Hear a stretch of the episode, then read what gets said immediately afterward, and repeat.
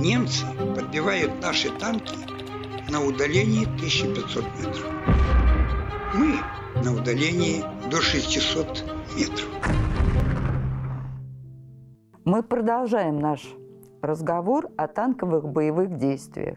К концу сражения во все, на всем Юго-Западном фронте осталось менее 500, 550 танков. В некоторые, некоторые наши части погибли буквально до последнего человека. Ну вот, например, такие два. Удар под Гродно, который наносил э, шестой механизированный корпус Западного особого военного округа, то есть Западного фронта.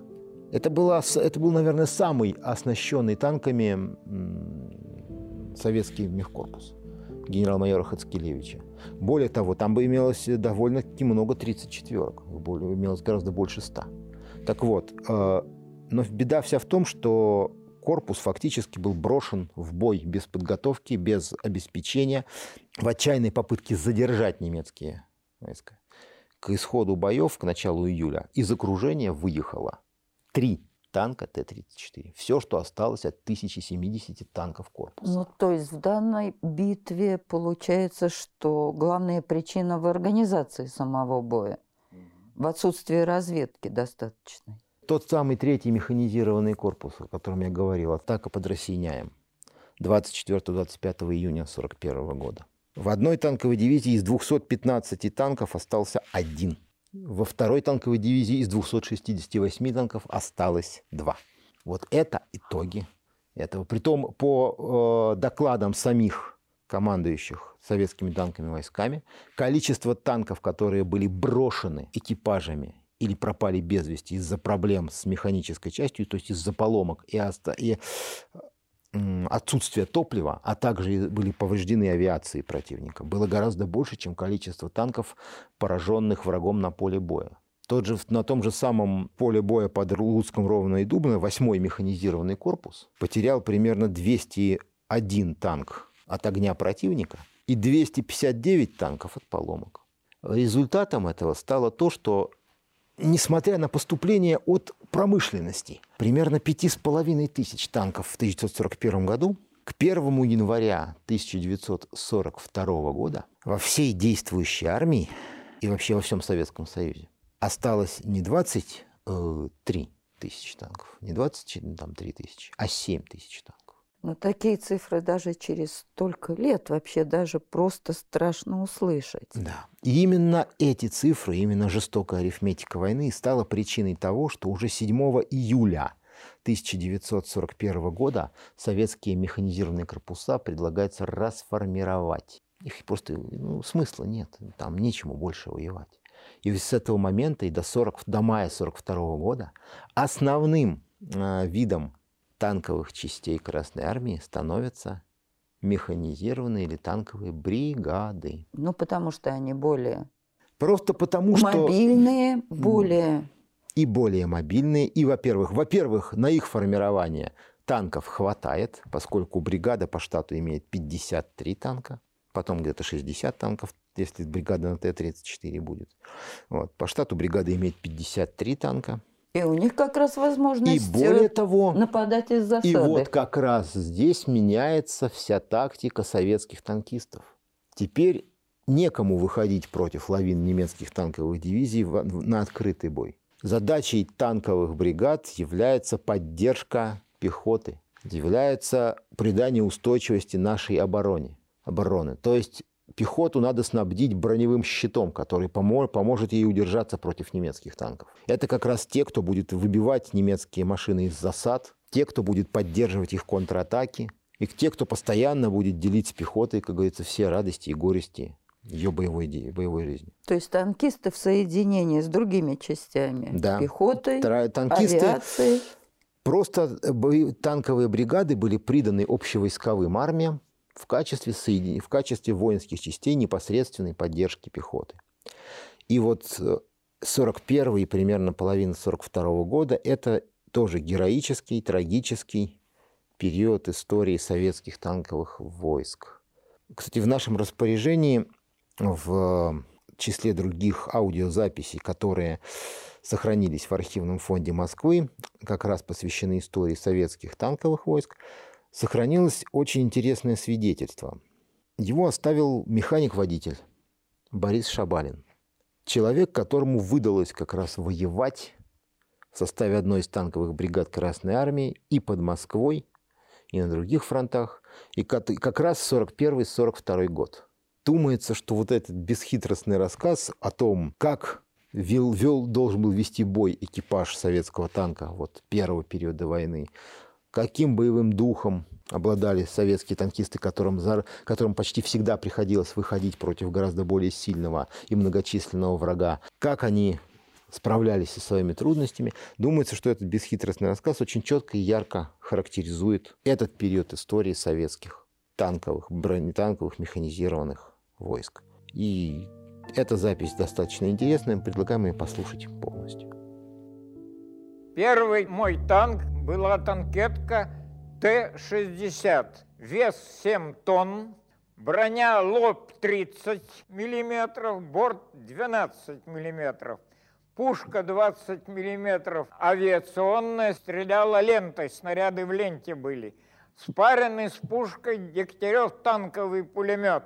Экипаж два человека. Но танк был примитивный. В нем не было мотора поворачивать башню, а просто были стальные дуги, которые входили в плечи командира танка, который плечами поворачивал башню. Фактически это была танкетка. Т-60 было до 40 штук нашей бригаде, и все время шли новые и новые танкетки эти. А вот нужных для боя 34-х, я вам скажу, в 41 году в ноябре месяце на полях сражений под Москвой было только 234 во всех танковых бригадах. Но взять нас без серьезного боя было трудно, потому что мы вертелись на поле боя, нас попасть трудно было. На большой скорости Т-60 маневрировали и давили этих проклятых фрицев. Пушка работала, пулемет работал, и гусеницы работали.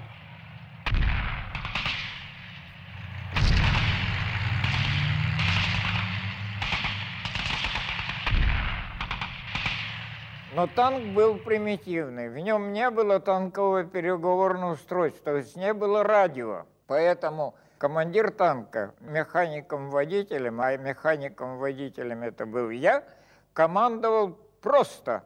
Если он валенком ударит по левому уху, я тяну на себя рычаг бортового фрикциона, то есть затормаживаю левую гусеницу, и танк поворачивается налево.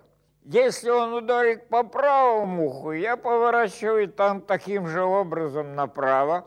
Если он мне по затылку ударит, я нажимаю на тормоз.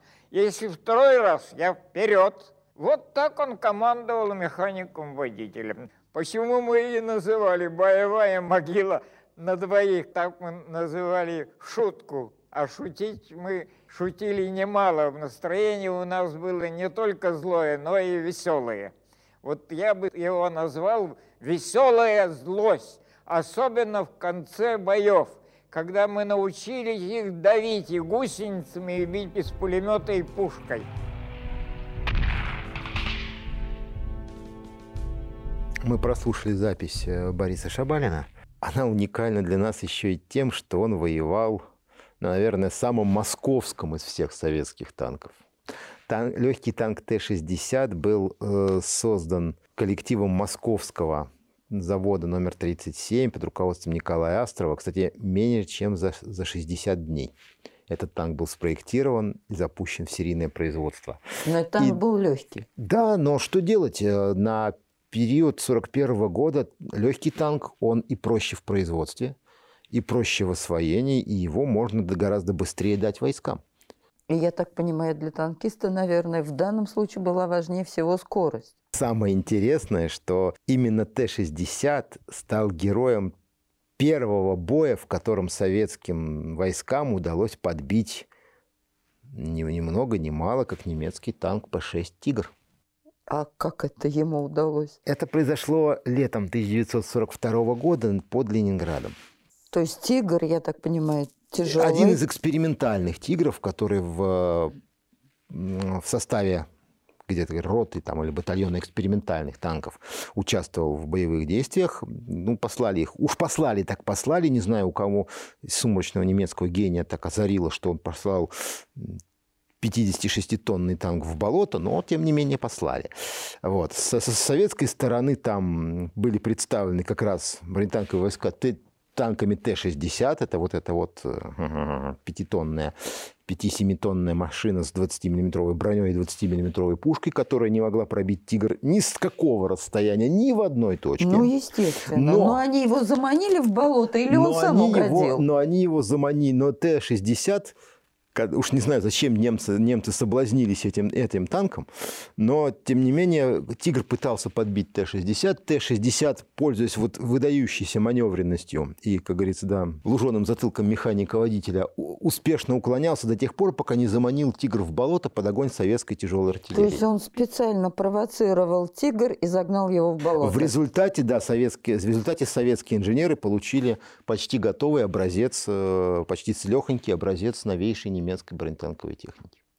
Но это случилось уже в 1942 году. И, кстати, в том же 1942 году, наконец-то, советская танковая промышленность перебазировалась на новые места. Эвакуирован был и Ленинградский Кировский завод, и Московский завод номер 37, и Харьковский завод номер 183. И в результате уже Челябинск, Нижний Тагил, Танкоград, как их называть наши историки стали давать все больше и больше боевой техники. Но в 1942 году как раз советская танковая промышленность начала давать достаточно танков, чтобы можно было восполнять потери. А это означало, что настала пора форми... обратного формирования более мощных танковых соединений. Потому что, да, царица полей пехота, но в войне моторов главным сухопутной, главной сухопутной ударной силой должны все-таки быть танковые войска. Именно поэтому с мая 1942 года в Советском Союзе вновь начинается формирование танковых корпусов и танковых армий. Ну, их боевым крещением стал, конечно, Сталинград. Я имею в виду именно наступательные этап этого сражения, когда советские танковые корпуса смогли, прорвав фронт 6-й армии навести шорох очень глубоко. Шорох такой громкий, красивый, качественный, глубоко в тылу немецких войск и фактически дезорганизовать оборону немецких войск до такой степени, что ничто уже не помешало советским армиям окружить 6-ю армию и замкнуть вокруг нее свое кольцо. Кстати, э, очень в этом плане показателен, во-первых, захват советскими танкистами моста в городе Калач-на-Дону, когда советские танкисты, пользуясь, воспользовались э, отвратительной погодой, ну, метель, поземка, холод, охрана бдит в блиндажах и полушубках. В это время советская танковая колонна с включенными фарами по дороге подходит к мосту, к мосту и спокойно захватывает его просто без единого выстрела. И такой же рейд советских танкистов на аэродромы снабжения армии Паулюса, в частности, на один только аэродром в районе Тацинской, где советские танкисты применили новый тактический прием – танковый таран с самолета. Как это? Ну, очень просто. Некоторые, они застали на взлетно-посадочных полосах более 50 военно-транспортных самолетов. И они начали их таранить? Но они открыли огонь. Естественно, немцы, те, кто, те, кто уцелел, начали быстренько заводить моторы, пытаясь выруливать в разные стороны, пытаясь взлететь. Но советские танки в это время перекрывали им директрисы взлета, догоняли и таранили, сминая хвосты, прежде всего, чтобы оставить, чтобы самолет не мог больше взлететь. Так что советские танкисты к этому времени уже показали. Пришел опыт. Разгромили аэродром? Да, разгромили аэродром. Приш... Приходил опыт. Приходил опыт. Хотя он приходил очень тяжело. Мы э, начинали говорить о боевой живучести, да? Так вот, в 1942 году, в августе где-то месяце, как раз вот начало формирования только советских танковых корпусов, танковых армий, э, вспоминал начальник автобронетанковых войск, командующий автобронетанковых войск Красной Армии, генерал Федоренко, точнее маршал бронетанковых войск как раз на одно, в Кремле во время одного из показов новой а, военной техники такой же вопрос возник у Верховного Главнокомандующего, то есть у Сталина. Сравнить боевую живучесть советского и немецкого танка. Выяснилось, что советский, советская боевая машина имеет боевую живучесть равную трем. То есть советский танк живет примерно три боя.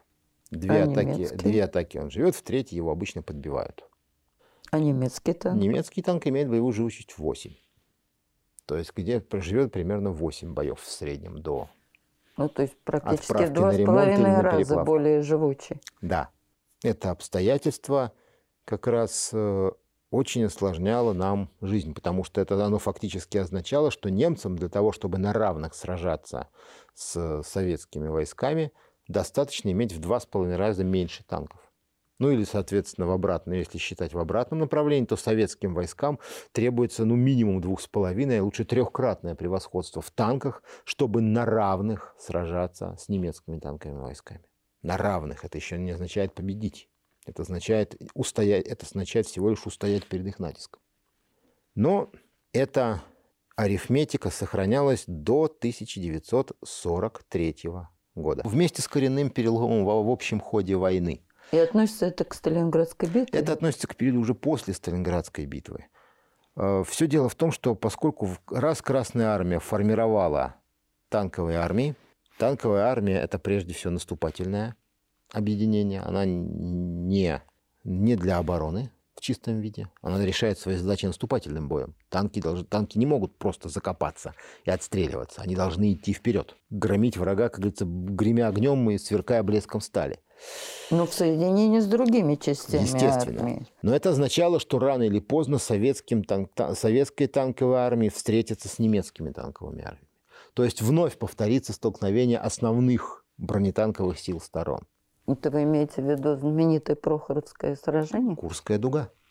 Советское, советское командование, да, преднамеренно решило ограничиться для начала обороной именно для того, чтобы выбить немецкие танки. Для того, чтобы снизить вот это вот превосходство немецких танков над советскими в два с половиной-три раза. Одновременно более 1200 танков и самоходных установок на одном поле боя – это действительно очень впечатляюще. А сколько было уничтожено наших танков и немецких танков?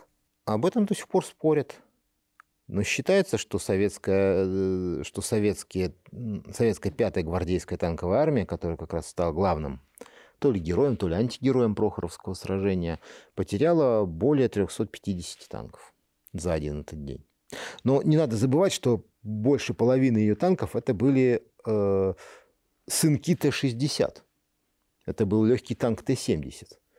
А этот танк, конечно, несколько больше, чем одна 20-миллиметровая пушка и братская могила на двоих.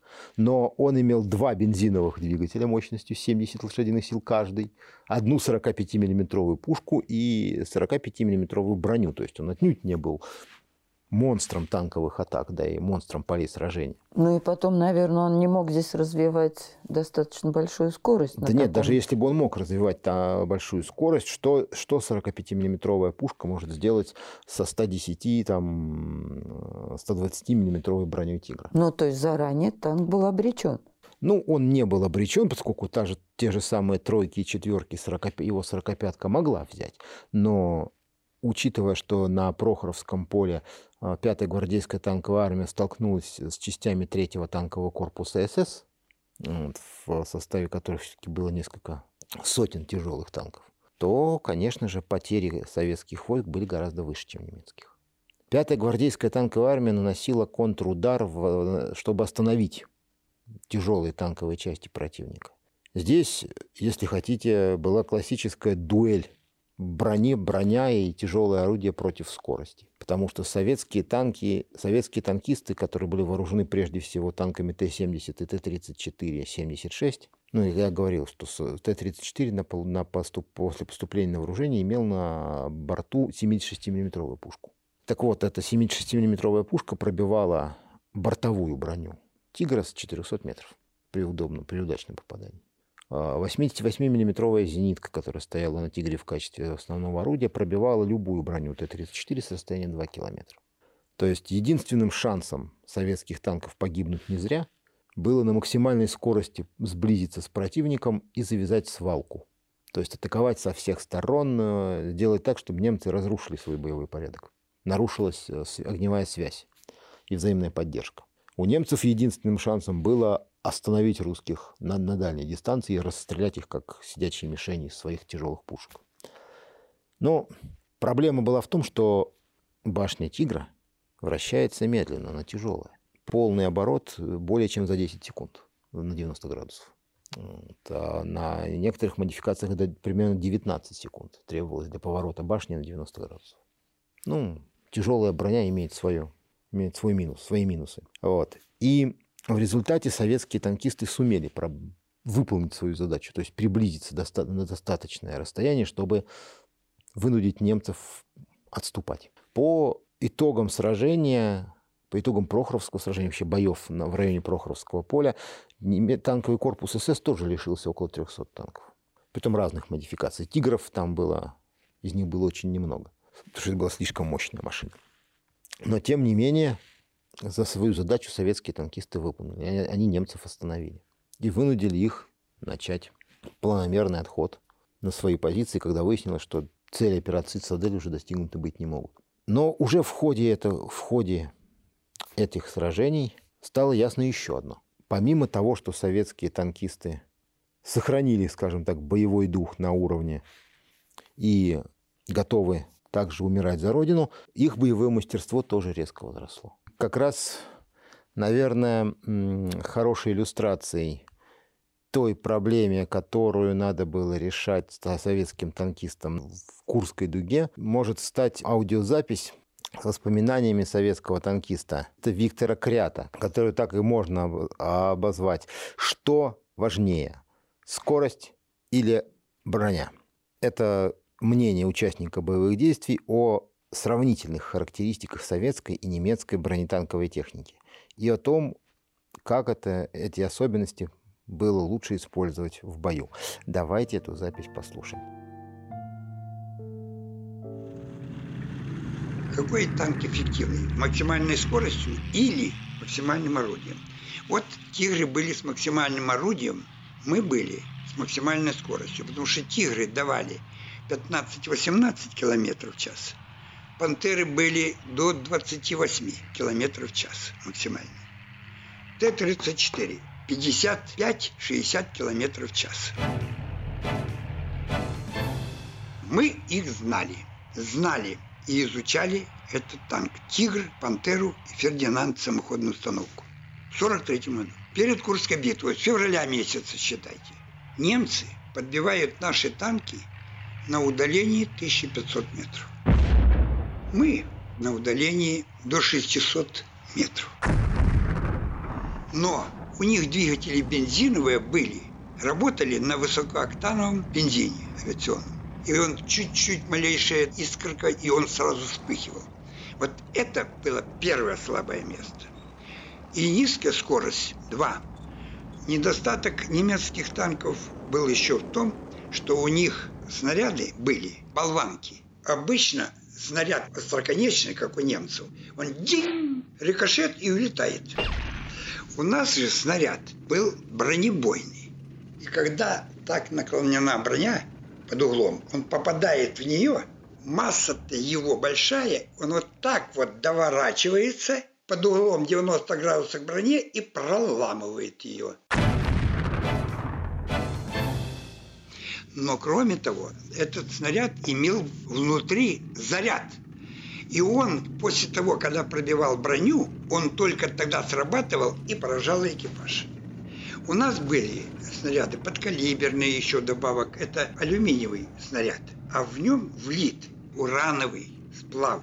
Он легко рассыпается, вот так доворачивается и пробивает броню. Подкалиберным мы били и тигру.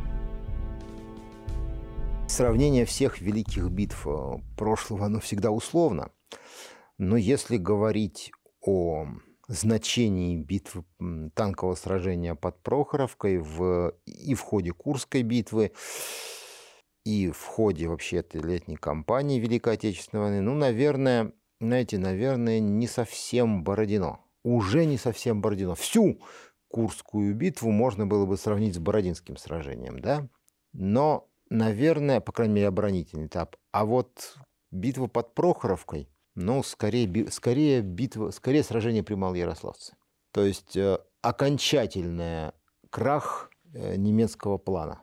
Тот, та соломинка, которая сломала спину, можно сказать, вермахтовскому верблюду. Даже достигнув, может быть, каких-то своих тактических целей, да, устояв, может быть, под натиском советской 5-й гвардейской танковой армии, обеспечив себе, можно сказать, обладание Прохоровским полем, немецкие танки оказались фактически перед лицом краха всех своих и тактических, и оперативных планов. То есть и несомненное превосходство советской армии над немецкой армией в данном сражении. Да, в, это, в этом, ну, Курская битва – это уже сражение, данное, если хотите, под диктовку советских войск, под диктовку советского военного командования.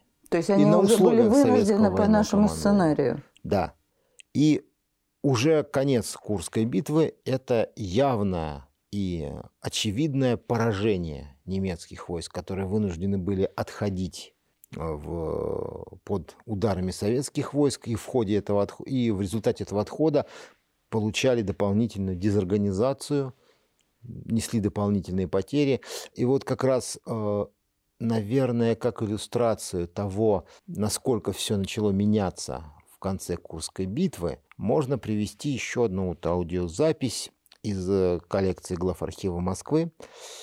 Это воспоминания командира танкового батальона Евгения Шкурдалова о смелом, даже я бы сказал, дерзком рейде группы советских танков, советского танкового батальона в глубокие, по глубоким тылам немецких войск, которое имело место как раз на завершающем этапе Курской битвы, в период э, начала боев за освобождение Харькова.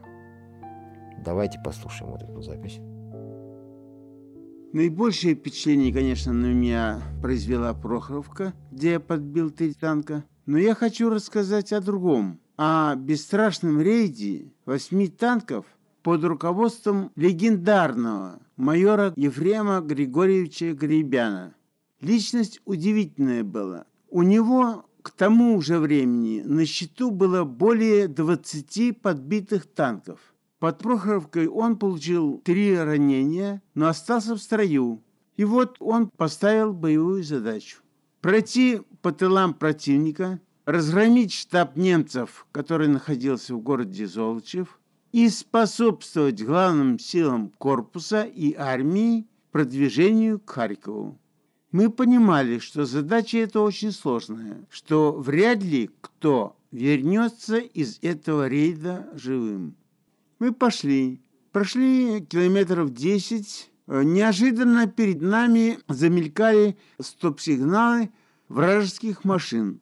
Как быть? Уничтожить противника – это обнаружить себя – я принял тогда другое решение – пристроиться к колонне немцев и следовать за ними, пока это будет возможно. Среди нас находился один танк Т-70. Командиром танка был Коля Ковалев. Он окончил немецкую школу, великолепно знал немецкий язык. Мы знали о том, что в тыл отходит 23-я танковая дивизия, и мы подстроились именно под эту дивизию.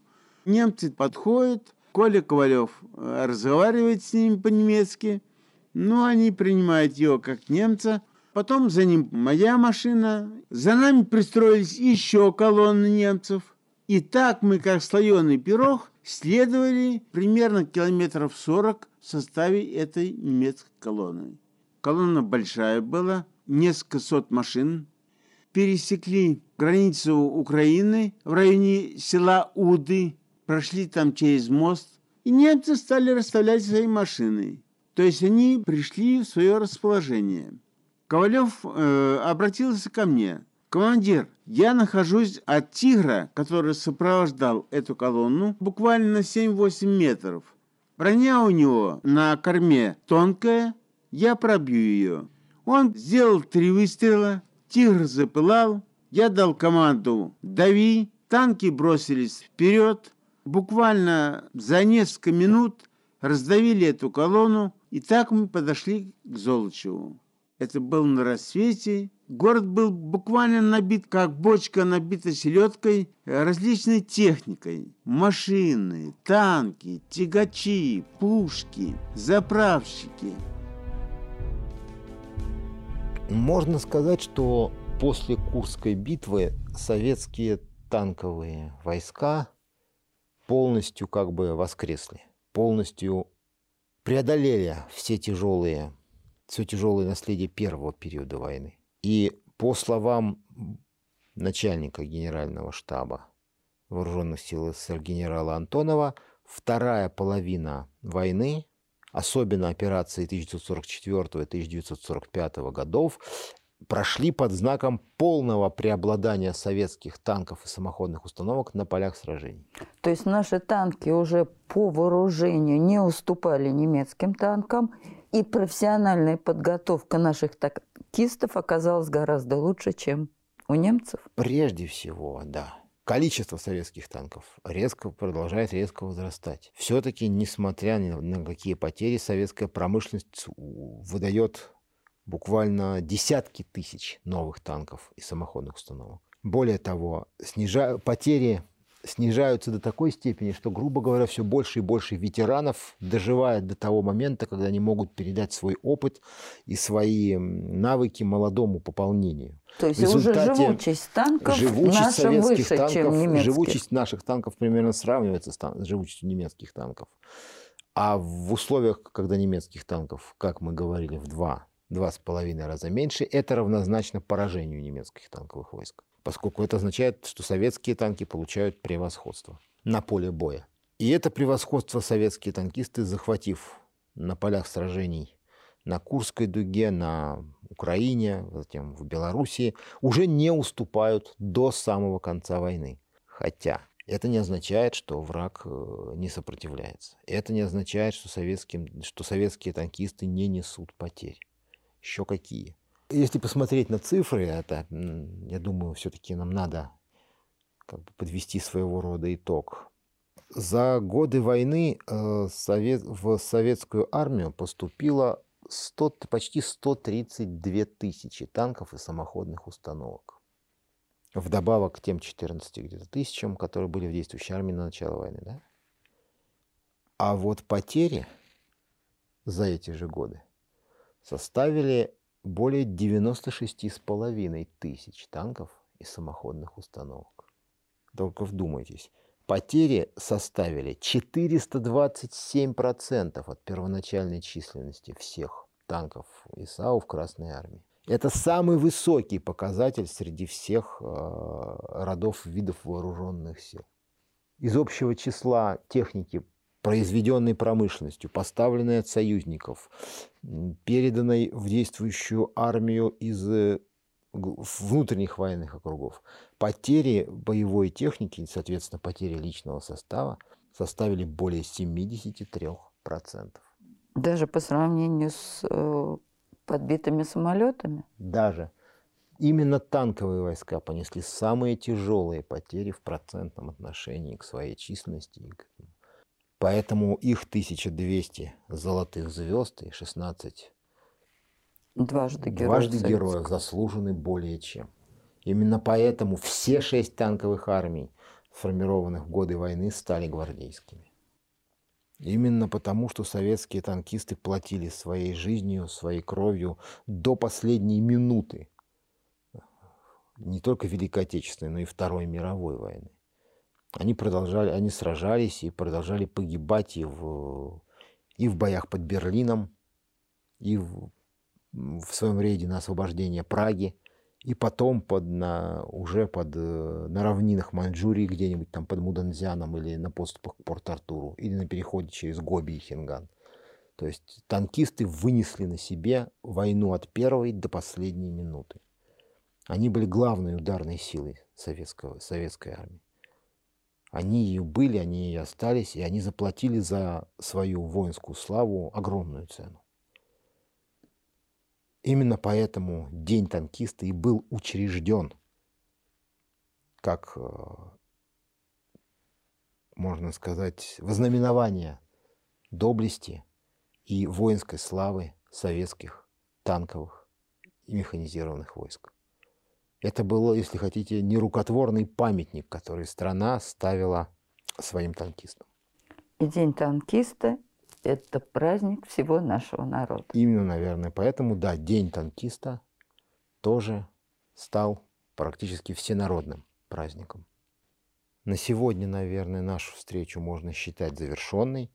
Следующий выпуск подкаста «Голоса Победы» мы планируем посвятить разговору, рассказу об истории советской периодической печати в годы Великой Отечественной войны. Думается, этот э, рассказ станет э, достойным завершением нашей серии наших э, передач об истории советского искусства и советской, советской журналистики, литературы, которые мы вели в прошлых выпусках нашего подкаста. Поэтому следующий выпуск о бойцах газетной полосы и журнальной колонки. А сегодня мы заканчиваем наш разговор. Я, Михаил Маруков. И я, Татьяна Булавкина. Говорим вам до свидания. До новых встреч.